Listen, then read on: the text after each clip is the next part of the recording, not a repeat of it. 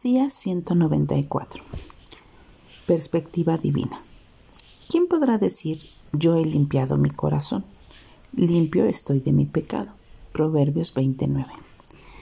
¿Te ha pasado alguna vez que alguien que está frente a ti te comenta que tienes una pestaña pegada en el ojo y te la quieren quitar? Y tú haces lo posible por quitarla y la persona te dice, no, no, más a la derecha más a la izquierda. Y por más que en tus propias fuerzas quieras quitarte algo que para ti es imposible ver, necesitas por fuerza el apoyo de alguien por fuera que te diga exactamente dónde está para que pueda ser quitada.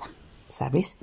De esa misma manera es que sucede cuando con los asuntos de nuestro corazón los cuales no podemos resolver por nosotros mismos. Es decir, necesitamos la perspectiva divina de Dios. En Proverbios 29 se nos lleva a reconocer primeramente que desde nuestra propia perspectiva no podemos reconocer nuestro pecado y mucho menos limpiarnos del mismo, sino que necesitamos que el Salvador nos revele nuestra falta para luego limpiarnos de esta. También es saludable reconocer que muchas veces es beneficioso involucrar a nuestros líderes espirituales. Santiago 5:16 nos anima a confesar nuestras ofensas los unos a los otros y a orar unos por otros para ser sanados.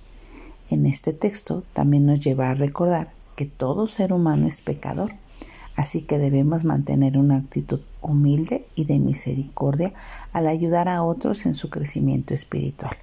Por último, el pasaje de hoy nos anima a compartir el Evangelio para que otros experimenten la libertad de ser limpios del pecado. Todos necesitamos la perspectiva divina para limpiar nuestros corazones. Así que estaremos dispuestos a buscar su perspectiva hoy y también a ayudar a otros a encontrarla.